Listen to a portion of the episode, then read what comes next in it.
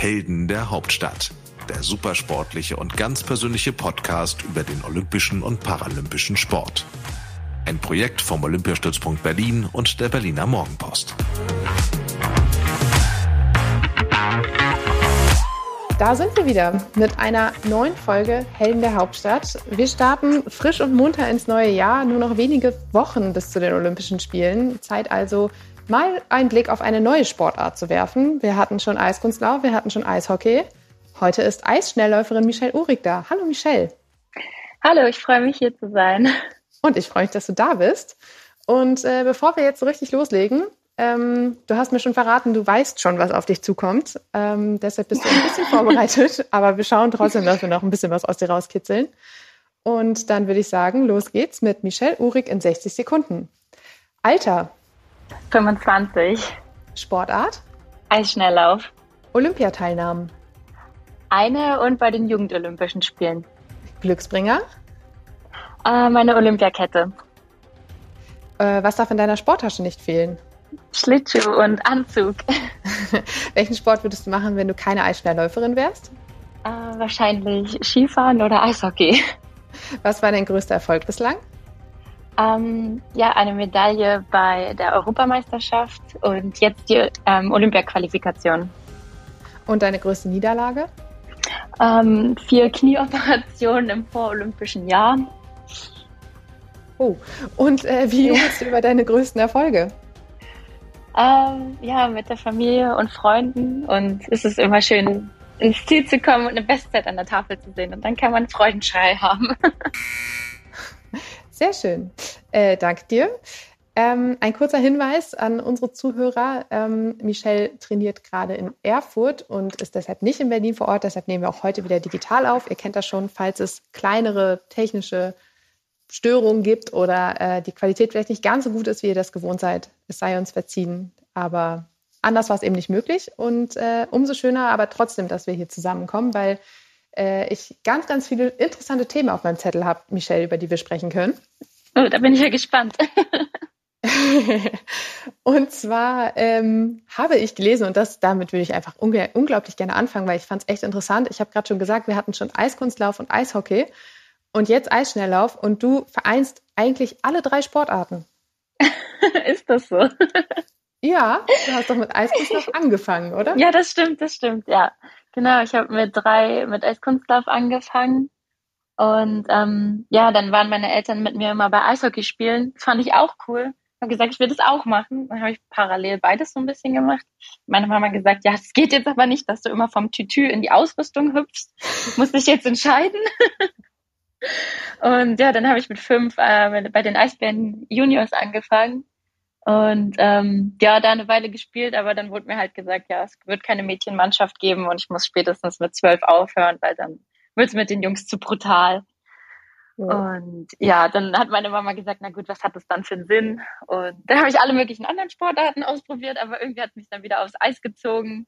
Und ähm, genau, bin dann beim Eisschnelllauf gelandet. ich ich finde diesen Kontrast so schön zwischen Eiskunstlauf, diese zarten Bewegungen und alles ist sehr ästhetisch zu ja. dem rabiaten Eishockey. Ja, das war auch wahrscheinlich genau der Punkt, warum Eiskunstlauf nicht ganz zu mir gepasst hat, weil ich äh, bei den Übungen, wo man halt das Bein hochheben sollte und so weiter, immer nur die schnellste auf der anderen Seite der Bande sein wollte und nicht die schönste, sondern einfach nur, guck mal, ich bin ganz schnell drüben. Ja gut, dann ist es aber ja auch gar nicht so ein großes Wunder, dass du dann doch beim Eisschnelllauf gelandet bist. Genau, genau. Also ich äh, mag auch genau das am Eisschnelllauf, dass man da diesen eins zu eins Kampf sozusagen hat. Frau gegen Frau, sag ich mal, nicht Mann gegen Mann. Wir sind ja hier beim Gendern. Genau. Ja. Und ähm, wie bist du da im Endeffekt gelandet? Ähm, ja, wir waren mit der Schule im Sportunterricht äh, Eislaufen und dann haben die mich halt, ähm, haben die gesehen, dass ich schon ziemlich gut kann, haben mich gefragt, ob ich als Schnelllauf ausprobieren will. Fand ich sofort gut die Idee und dann war die Option, ja, wenn du gut bist, schaffst du es auf die Sportschule und dann war das so mein erstes Ziel und wollte es unbedingt schaffen und dann bin ich auch gerade so noch angenommen worden, weil ich halt erst mit elf mit dem Eisschnelllauf angefangen habe. Und da war ich natürlich noch nicht ganz so gut. Und dann haben sie mich zum Glück noch genommen. Also ich war eigentlich, eigentlich war ich schon aussortiert für die Sportschule, aber dann haben sich ein paar Trainer doch nochmal eingesetzt und gesagt, ja komm, nimm sie mit. Und am Ende waren wir dann sogar 20 als Schnellläufer in der Klasse. Also das ist eigentlich auch eher eine Seltenheit. Normalerweise gibt's immer nur so drei, vier pro Jahrgang. Und wir hatten eine ganze Klasse. Und am Ende bin ich eigentlich die Einzige gewesen, die dann übrig geblieben ist im Abi, die noch Leistungssport gemacht hat. Auch schön, dass die, die eigentlich vorher gar nicht dabei sein sollte, dann die ist, die genau. am Ende zu Olympia fährt, ne? Ja. Das ist sehr kurios. Ähm, wahrscheinlich war auch deinen Lehrern oder wer auch immer dich da beim, äh, beim Schulsport entdeckt hat, äh, aufgefallen, dass du eigentlich die ganze Zeit nur schnell rennen willst auf Kufen. Und ja. sehr schön.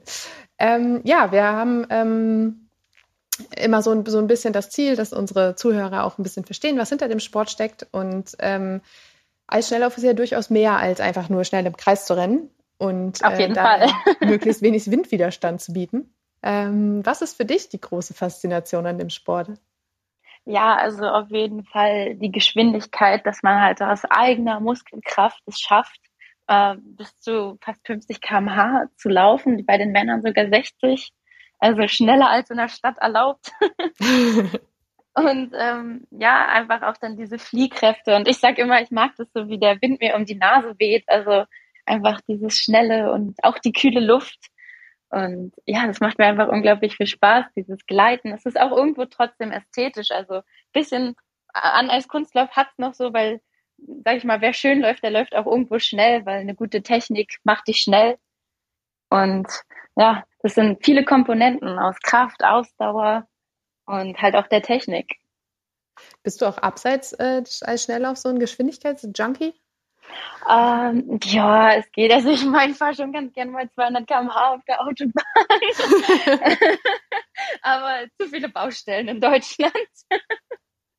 so dass es nicht durchgängig geht. Aber ja, sonst, also ich fahre ganz gern Achterbahn. Also ja, nach den meinen ersten Spielen durften wir in den Europapark und ähm, da gab es eine sehr schnelle Achterbahn. Es hat schon viel Spaß gemacht. also eher so ein bisschen draufgängerisch drauf. Ich sehe das. Ja, schon. ja. Deswegen auch damals Eishockey, weil ich da, wir haben ein kleiner Junge unterwegs war und da haben mich meine Eltern auch eher Michel genannt statt Michelle. ich immer mit den Kleidchen auf die Bäume geklettert bin und immer nur sowas. das stelle ich mir auch sehr, äh, sehr lustig vor. Ähm, Eisschnelllauf, kommen wir noch mal kurz darauf zurück. Ja. ähm, es gibt ja verschiedene Disziplinen, äh, verschiedene Strecken, 1000 Meter, 1500, 3000. Mannschaftsverfolgung, genau. ähm, nee, Massenstart, Teamverfolgung, so rum. Genau. Ähm, Habe ich irgendwas vergessen noch? Äh, es gibt noch den Teamsprint, aber ja, den laufe ich eigentlich nicht. Was ist denn deine Lieblingsstrecke? Ja, der Massenstart auf jeden Fall. Auf dieser Strecke habe ich mich ja jetzt auch auf, äh, bei den Spielen qualifiziert und ja, das ist meine absolute Lieblingsstrecke. Weil es ja so richtig rangemäßig ja. zur Sache geht. naja, sie steht nicht so unbedingt auf dieses Rangeln, aber ähm, ich mag dieses taktische. Also man kann vor einem Rennen nie wissen, was passiert. Also es kann immer irgendwas ganz anderes passieren. Es gibt fast immer einen Sturz.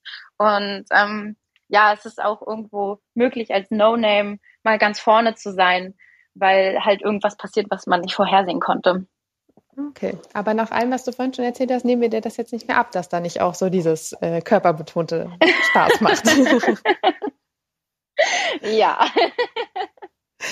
nee, es ist schon cool. Es ist äh, wie beim Inlineskaten auch. Das mache ich auch ganz gerne im Sommer. Also auch auf Wettkampf, Wettkämpfen teilnehmen, dass man halt dann doch so direkt nebeneinander läuft und sowas und sieht, was der andere macht. Also meine, mein einer Trainer sagt immer, ja, ich kann mich gut an jemanden sozusagen festkrallen. Also wenn ich hinter jemanden bin, dann kann ich sein Tempo auch eigentlich bis zum Schluss so mitgehen. Und wenn du alleine läufst, dann hast du ja diesen Windschatten nicht. Und das beim Massenstart, da kannst du dich halt ranhängen und den dann im letzten Moment überholen. ähm, du hast gerade das äh, Stichwort Inliner schon genannt. Das steht auch noch auf meinem Zettel. Zwar ein bisschen weiter hinten, aber wo wir jetzt schon dabei sind. Ähm, ich habe gelesen, dass du gerne auf Inliner unterwegs bist und dass du auch beim Berlin-Marathon schon genau. mitgemacht hast und ja. auch gar nicht so schlecht abgeschnitten hast. Ja, ich bin da schon siebte geworden und ich mache das ja auch wirklich nur so, sage ich mal, aus Spaß. Also ich trainiere da jetzt nicht extra für. So, es ist halt sowieso ein Trainingsmittel für uns, die Inliner im Sommer. Und ähm, ja, dann laufe ich ganz gerne auch mal den Marathon in Berlin mit. Das ist immer ein mega Event. Ist Inlinerfahren äh, anstrengender als Eisschnelllauf?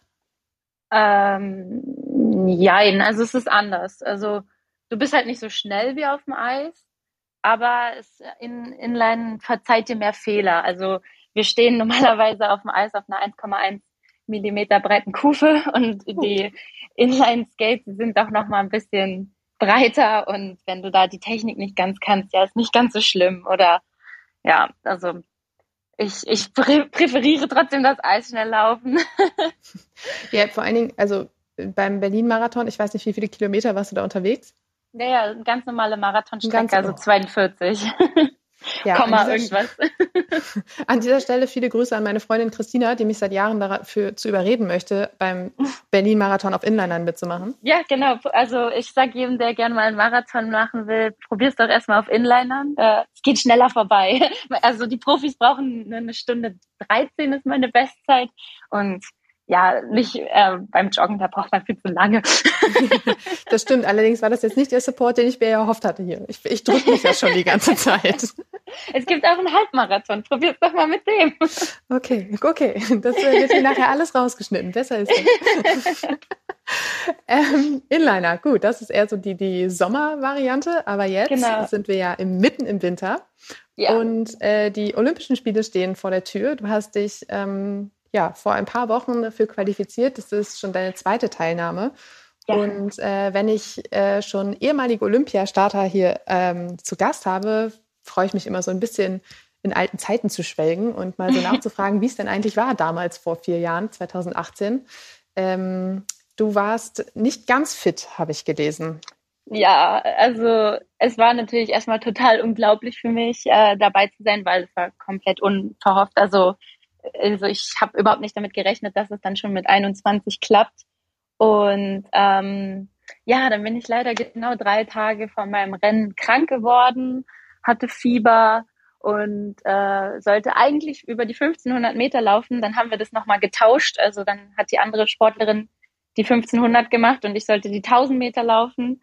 Und ja, aber ich war dann trotzdem noch viel zu krank. Also das äh, ich habe hab mir dann aber auch die Frage gestellt, okay, was, was willst du machen? Nicht starten und es für immer vielleicht bereuen, dass du nicht gelaufen bist und nicht die Chance ergriffen hast oder halt laufen mit dem Wissen, dass es vielleicht nicht so gut wird. Und ja, ich habe mich fürs Zweite entschieden und das auch so für mich dann verbucht. Einfach so, mein Gott, du läufst auf olympischen Eis, wie krass ist es? Du kannst deinen Eltern im Publikum zuwinken und es war dann trotzdem für mich ein guter Lauf. Also er war an sich nicht gut, aber ich habe es für mich als was Positives abge also abgespeichert dass ich einfach bei den Olympischen Spielen gelaufen bin.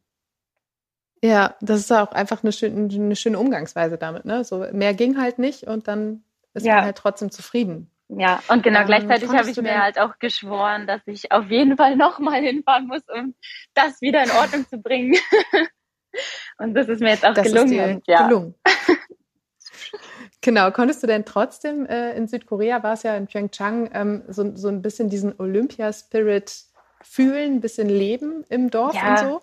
Auf jeden Fall. Also das war schon richtig cool, die ganzen anderen Nationen zu sehen und einfach auch mit dem Wissen, du bist jetzt irgendwie einer von 150 Winter-Olympioniken von 80 Millionen Einwohnern von Deutschland. Das ist ja schon was Besonderes, dass man da wirklich selected ist und so, das, also das ganze Team D-Feeling und sowas, das war einfach schon richtig unglaublich und auch mal so halt dann die anderen Sportarten ein bisschen anzugucken. Und die Eishockeyspieler haben ja da auch noch ähm, Silber geholt und wir waren da fast bei jedem Spiel dabei und haben mit angefeuert. Also es war schon richtig cool, dass alle so dieses, wir sind eine Mannschaft und das sind die Olympischen Spiele und ja, das war schon richtig cool.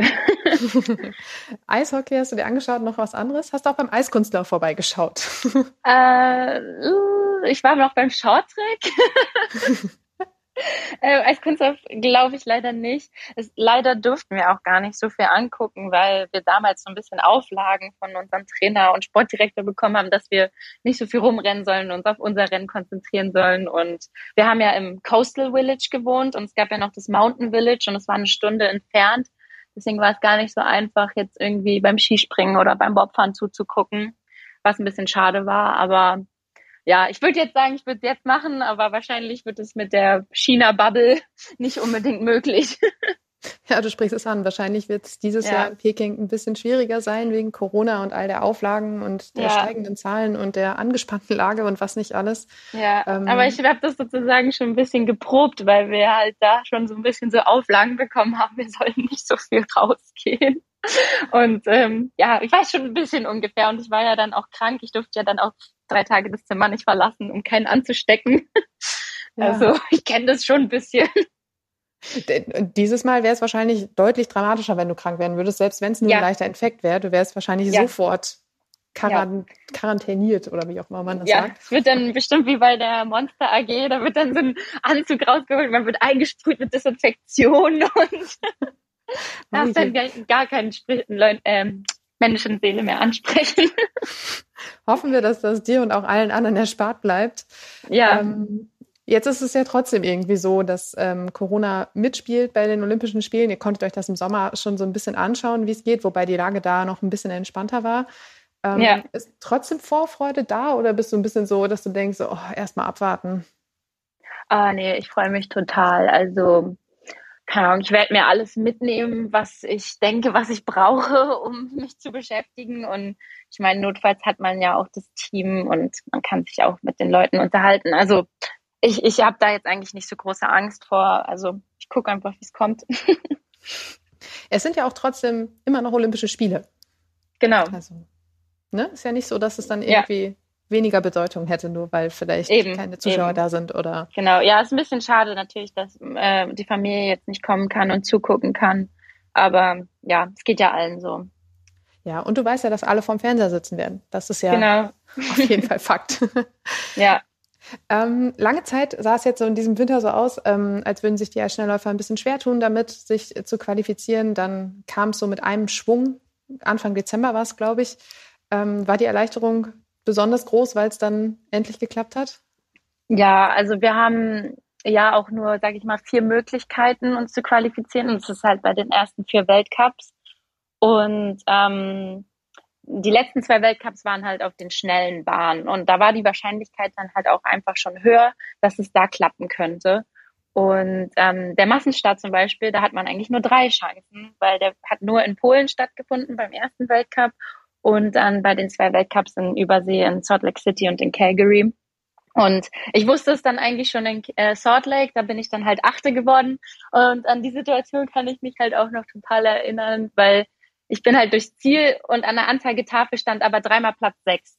Und mein Name war da auch.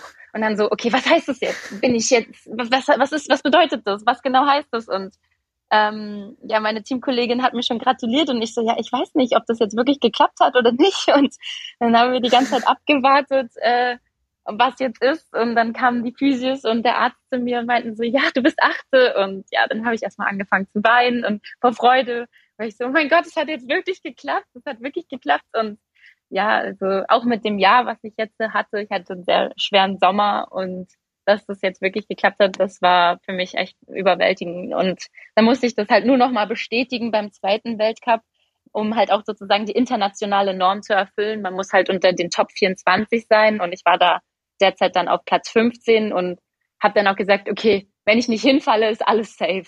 Also ich muss nur mitlaufen, ja. Und dann bin ich ja gleich nochmal Achte geworden, dass es dann nochmal geklappt hat. Äh, hat mich dann besonders gefreut, ja.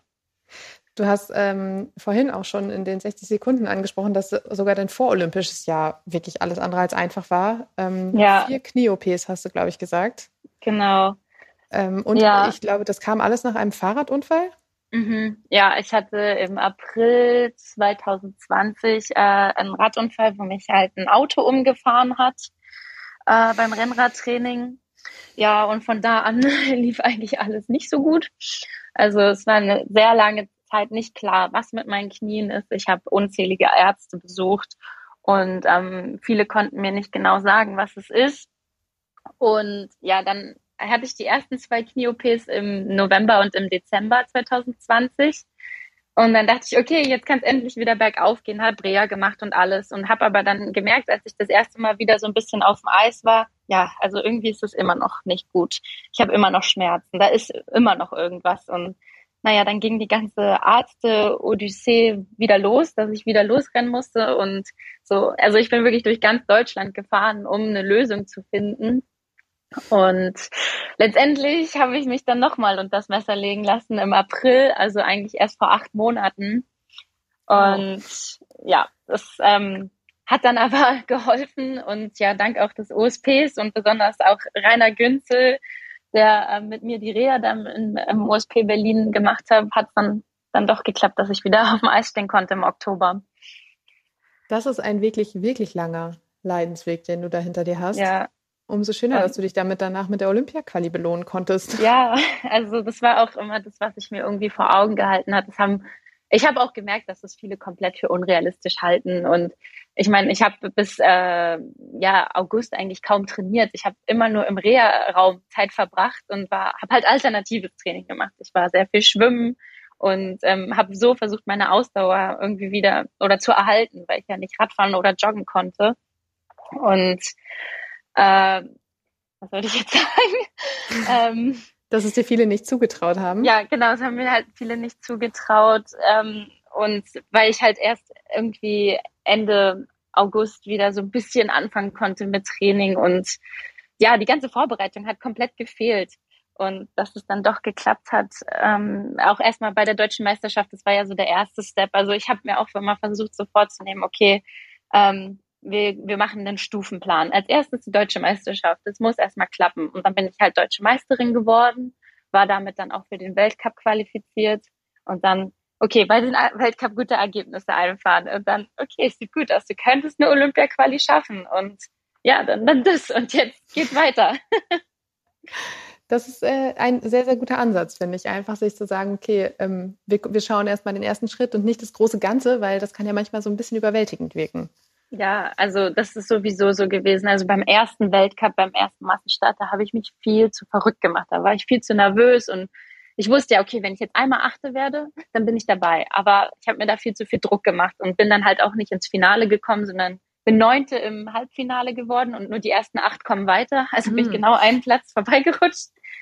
Und ja, bei dem nächsten Weltcup, da habe ich mir dann einfach gesagt, okay, du musst nicht laufen, sondern du darfst. Du darfst. Du hast jetzt hier die Möglichkeit, äh, Massenstart zu laufen. Wer, das würden sehr, sehr viele an deiner Stelle gerne tun. Und du hast jetzt die Möglichkeit. Und es hat mir selber so ein bisschen den Druck rausgenommen, dass ich nicht muss oder äh, dass ich das jetzt, ja, dass ich das schaffen muss, sondern ich darf.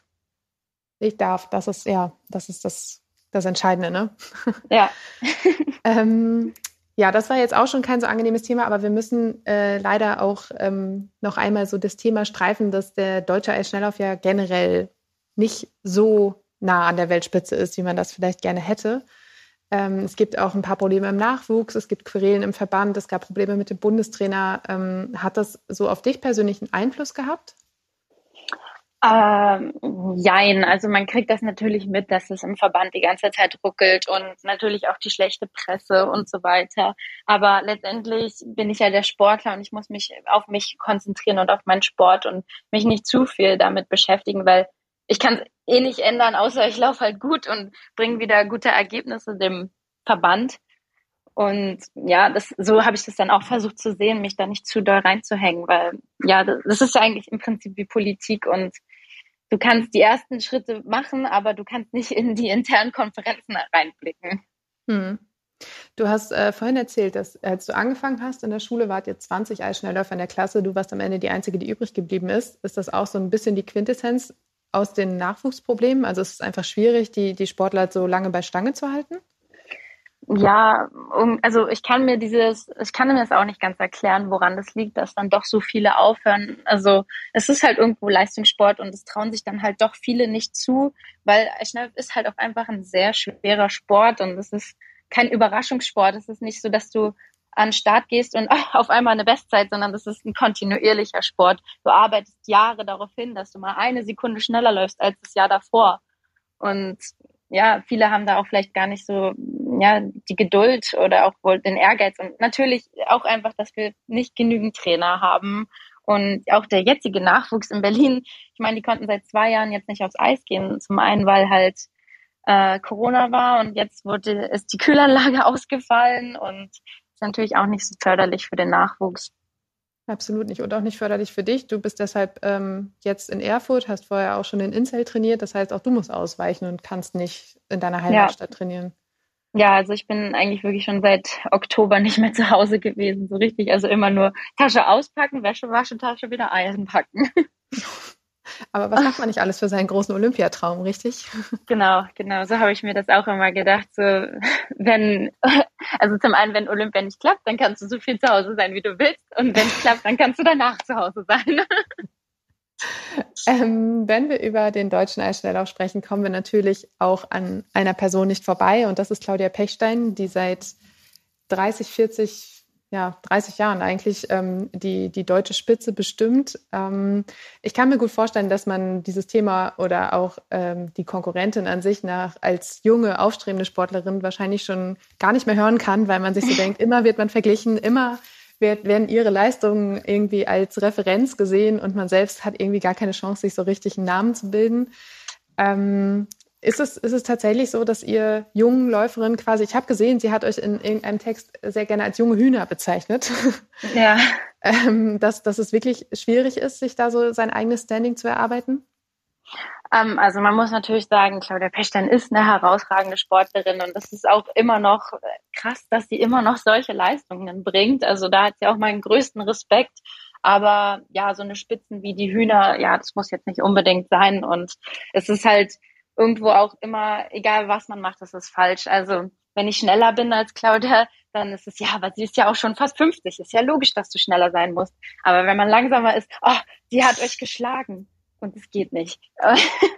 Ja. Und ähm, ja, das ist halt schade, so egal welch, was man macht, ob man gut oder schlecht ist, man wird halt immer verglichen. Ist ja auch logisch, das ist Leistungssport, aber ja, finde es halt trotzdem manchmal blöd. Sie äh, wird jetzt äh, auch mit nach Peking reisen. Ich glaube, ich habe es jetzt gerade nicht ganz auf dem Schirm, aber es sind, glaube ich, ihre achten Olympischen Spiele, die sie dann erlebt. Ähm, danach deutet es sich aber an, dass sie abtreten wird. Ist das dann eine Chance für, für den, ja, für euch vor allem? Ähm, ja, also ich denke, dass, dass das auf jeden Fall eine Chance ist. Also ich glaube jetzt nicht, dass sie uns direkt den Weg ver versperrt, aber soweit ich gehört habe, will sie auch vielleicht Trainerin werden. Und ähm, ja, dann kann sie uns vielleicht ihr Wissen weitergeben.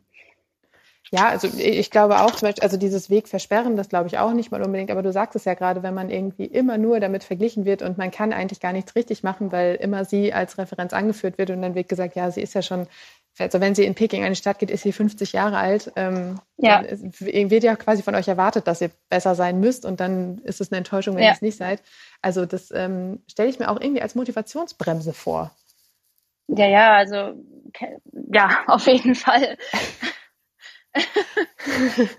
ja, es ist, äh, ich, ich kann es nicht einschätzen, ob es ohne sie dann anders wird oder nicht, aber ich meine, die, es werden ja trotzdem nicht mehr Damen, wenn sie jetzt aufhört. Also wir haben schon noch ein paar gute Damen so in den Startlöchern, aber die sind natürlich weitaus noch nicht so auf ihrem Niveau und daran müssen wir jetzt halt anknüpfen, dass wir die paar Damen, die wir haben, fördern und dass wir dann auch vielleicht wieder ein Team Pursuit laufen können und das ist halt auch sehr schade, dass das für Olympia jetzt nicht geknappt hat. Wir sind jetzt halt äh, erste Reserve für die Olympischen Spiele, aber ja, die Wahrscheinlichkeit, dass ein Team absagt, ist sehr gering.